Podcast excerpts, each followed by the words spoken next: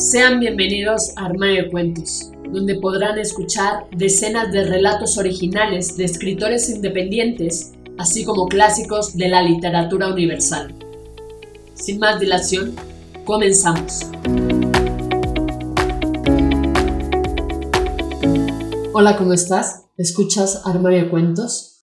Yo soy Mari Carmen y el día de hoy toca tu cuento hecho audiolibro donde podrán escucharte cientos de personas alrededor del mundo a través de 12 plataformas donde publicamos Armario Cuentos, entre las que destacan Spotify, iTunes, entre otras. Si quieres saber cómo hacernos llegar tu cuento, entra a la página www.armariocuentos.com. Dicho esto, damos inicio. Mitología Roja, de Alejandro. Todo aquello parecía tan lejano, él estaba disfrutando su semanal encuentro con sus colegas, en los que los jóvenes llamaban la vieja red, Internet. Sí, era vieja, pero el grado de privacidad que les brindaba era lo que hacía mucho más interesantes estos encuentros. La conversación versaba sobre los restos de una civilización del siglo XIV, encontrados en Phobos, una de las lunas marcianas. No parecía de gran importancia, pues creían que en el siglo 300 todo estaba descubierto. ¡Qué pedantería tan estúpida! Lo que llamó poderosamente su atención de todo lo que veía en los hologramas fue un cubo dorado con unas inscripciones que jamás había visto. Decidió corporizarlo y ponerse a estudiarlo de inmediato. Amaba las tecnologías de este siglo, pues le permitían hacer cualquier cosa con lo que quisiera, incluso algunas que será mejor no mencionar. Zacharias Smith, antropólogo de fama mundial, volvería a sorprender al mundo, como cuando descubrió el asentamiento alienígena en el lado oscuro de la Luna, al descifrar los caracteres de este extraño cubo, al que al parecer sus colegas no le prestaron demasiada atención. Consultó los bancos de lenguaje existentes para tratar de formar una nueva piedra roseta, pero todo parecía caer en saco roto. Ninguno de los innumerables dialectos consultados le daban la respuesta que estaba buscando. Luego de varias horas de infructuosa búsqueda, decidió abandonar, cuando de pronto reconoció uno de los caracteres y se enfureció consigo mismo por no haberlo notado antes. Era, sin lugar a ninguna duda, un símbolo del viejo alfabeto vikingo, escrito al revés. Dio vueltas los caracteres y la respuesta brotó como agua de un manantial. Mañana volaría hacia Fuegos y allí encontraría algo que nadie nunca imaginó que podía ser posible. Su ansiedad era tal que no pudo conciliar el sueño, a pesar de que utilizó el mandato vocal que en otras circunstancias lo habría hecho caer rendido. Si sus teorías sobre la traducción eran correctas, estaba ante la mayor oportunidad del ser humano para transformarse en la raza más poderosa de la galaxia. Pero se dijo, tranquilo Zack, aprovechalo, nadie te sacará la exclusividad. En esa hermosa mañana de julio, la espacio terminal parecía estar más atestada que de costumbre, y le hacía recordar las viejas imágenes de personas amontonadas para ir a trabajar de finales del siglo XX, allí en Nueva York. Pasó por la ventanilla y solicitó su pasaje hacia Phobos. Solo quedaban algunos de la primera clase, y decidió que la inversión bien valía el costo, teniendo en cuenta los beneficios.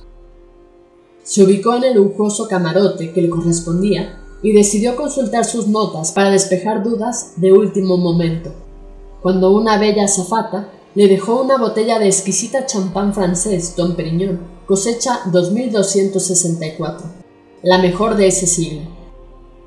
La nave comenzó a realizar las maniobras de despegue y abandonó sus notas, puesto que siempre le gustó ver el momento de entrada en velocidad luz. Un espectáculo realmente deslumbrante. Cumplido el ritual, volvió a sus notas, que debía revisar rápido, pues llegaría a Phobos en cuatro horas.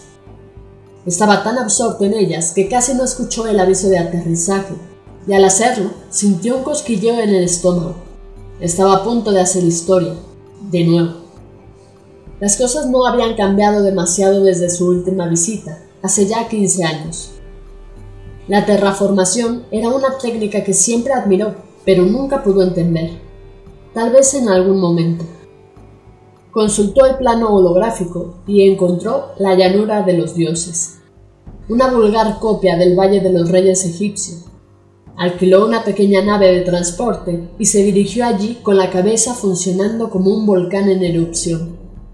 Al llegar, la imagen que se le presentó fue señorial, una amplia y verde extensión de campo, donde podría convertirse en el primer ser de una raza que haría aparecer a la galaxia como un pequeño guijarro. Esperó que todos se retiraran y cuando estuvo en la más absoluta soledad, se acercó al punto que el manuscrito llamaba la puerta de poder infinito y recitó la letanía que allí se reproducía. Odín, Dios de dioses, aquí estoy, revélate ante mí. Nada ocurrió. Sus temores comenzaron a aflorar. Supo entonces que la letanía debía ser dicha en el antiguo idioma vikingo y no en inglés. Lo hizo de esa manera, pero los resultados fueron los mismos. Al menos eso pensó. Transcurridos unos pocos segundos, la tierra se abrió con un estruendo ensordecedor, y una mole de piedra con una enorme puerta apareció ante él. Sus manos sudaban copiosamente. Lo había logrado. Sería más poderoso que cualquier mortal podría haber soñado jamás. Pobre, no tenía idea de lo que le esperaba. En el frente de la gran puerta se reproducían los mismos exactos signos que el cubo dorado y con la misma disposición al revés. Tuvo un momento de indecisión en el que no atinó a nada, hasta que surgió una voz que le dijo ¿Quién convoca al señor de Asgard? Un humilde humano que desea hablar contigo, pudo apenas articular. Sabrás que usando esta letanía solo puedes venir por una cosa, el saber total y la inmortalidad. Aquellas palabras sonaron en sus oídos como música celestial. Lo había logrado. Lo sé, señor, por eso he venido, respondió. También sabrás que la prueba es dura, cuando obtuve la sabiduría total, debí ir en procesión al pozo de Minir, pero el precio fue un ojo de mi cara. Zacarías Smith, ¿estás dispuesto a pagar ese precio?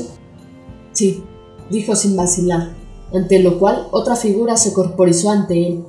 Era Thor, dios del rayo y las tormentas, quien apuntó su mítico martillo Mjolnir hacia su rostro e hizo que el ojo derecho volara de su cara. Luego recordaría que nunca dimensionó que fue peor, si el dolor por la pérdida del ojo o la sensación de haber cometido el peor error de su vida. Pero decidió afrontar la situación. Además, no estaba en posición de hacer otra cosa. Zacarías Smith, dijo la voz tronante, tienes ante ti lo que ningún humano antes pudo rechazar. Tu vida ha cambiado para siempre y has logrado un lugar en Asgard por toda la eternidad junto a nosotros. Recién allí comprendió la magnitud del enorme error al cual lo había llevado la codicia y el pensamiento de poder absoluto. Sí, lo sabía todo y había conseguido la inmortalidad, pero nunca más vería a sus seres queridos. Incluso conocía cuándo y por qué iban a morir cada uno de ellos. Era una carga insoportable. Toda la soberbia que sintió al hacer este descubrimiento quedó reducida a cenizas ante la realidad que nunca volvería a ser el mismo hombre y pasó a ser tan solo una parte de la eternidad misma. Ninguno de los placeres y lujos de aquel mítico lugar podrían ofrecerle hacia que sus pensamientos no volvieran una y otra vez hacia la apacible vida que llevaba en la tierra, donde era reconocido por sus logros y no por ser alguien todopoderoso, ni siquiera la tarea que le habían encomendado, Cuidar a los mortales de caer en la codicia desmedida lo satisfacía, lo veía casi como una ironía. Tal vez era una forma más de castigo de Odín y su infinita sabiduría. Solo le recordaba su error para toda la eternidad. En cierta ocasión, no recordaba ya cuánto hacía. Fue llamado aparte ante la presencia de Thor, cosa que realmente le sorprendió, ya que se sentaba a la mesa como uno más de los dioses, desde hacía cielos, hace 150 años. Pudo recordar al fin lo que incentivó su curiosidad.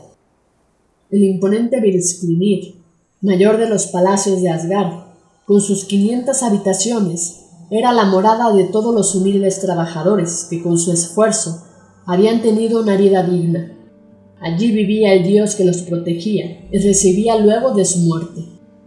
Todavía no podía dejar de asombrarse por su grandiosidad, y Thor siempre le decía, Zack, ya tendrás tiempo de acostumbrarte. Estaba sentado a su trono y se dirigió a él con la solemnidad del caso. ¿Me han mandado llamar, gran señor? La carcajada resonó por el enorme ambiente como uno de sus truenos y luego le dijo, Sí, quisiera hablar contigo sobre el motivo de tu preocupación y constante tristeza. No te preocupes, ya se me pasará. Hace 200 años hubo un caso similar al tuyo, y debimos deshacernos de esa persona porque no aprendió la lección. ¿La lección? Preguntó intrigado. Sí, la que tú aprendiste.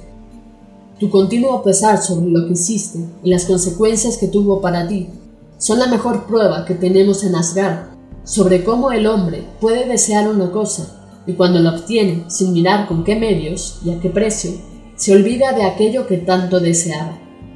Zacarías Smith, has pasado la gran prueba. Tú no cometiste el error que los demás cometieron, por lo que te has ganado con justo derecho la oportunidad de ser mortal otra vez. De ti depende, pero antes te contaré una pequeña historia.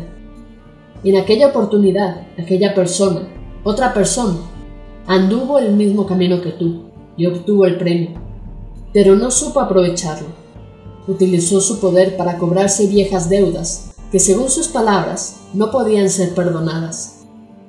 Vimos con horror que habíamos entregado demasiado a alguien que no lo merecía, ya que estaba usándolo para torturar a muchos de sus seres queridos y enemigos, y decidimos que debía ser eliminado. Loki no tuvo piedad con él, y tú sabes lo que eso significa.